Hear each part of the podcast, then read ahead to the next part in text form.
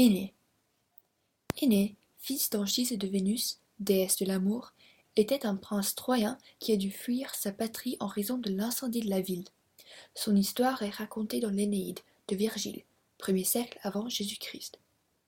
La guerre de Troie, 1200 avant Jésus-Christ, se déclenchait à la base après que les dieux ont reçu une pomme de la déesse Eris, déesse de la discorde, avec l'information que cette pomme était pour la plus belle des déesses. Donc Minerve, Junon et Vénus ont les trois voulu le fruit. Zeus a demandé à Paris, un mortel, de choisir entre les trois. Vénus le corromput en lui promettant l'amour de la plus belle femme du monde.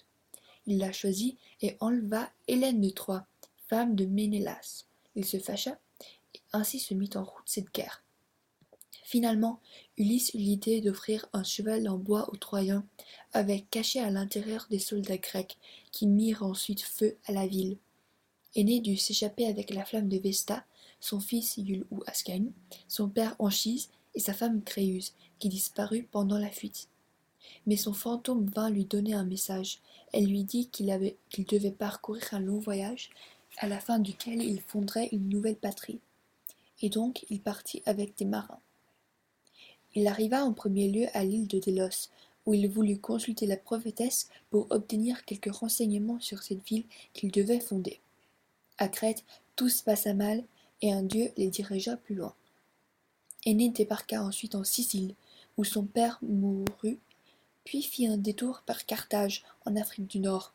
Carthage était une ville d'origine phénicienne, régnée par la reine Didon ou Elissa. Son territoire était fertile et il tirait une bonne partie des revenus de l'agriculture, mais aussi la pêche et le commerce comme toute autre ville. À Carthage, il rencontra Elissa et lui raconta la fin de la guerre. Les deux tombèrent amoureux, tout comme ses soldats et les jeunes filles carthaginoises. Mais une divinité dut lui rappeler que la patrie qu'il devait fonder se trouverait en Italie et non en Afrique. Donc il s'en alla sans avertir Didon et elle se suicida. À Cume, il interrogea une prophétesse, la Sibylle, qui lui déclara qu'il réussirait ses objectifs et visite les enfers. Aîné était un des seuls héros à y, parvenir. Avec Orphée, Hercule, il rencontra son père, Didon, des personnes qu'il a vues mourir et des grands personnages de la future cité romaine, ses ancêtres, ses, descendants aussi.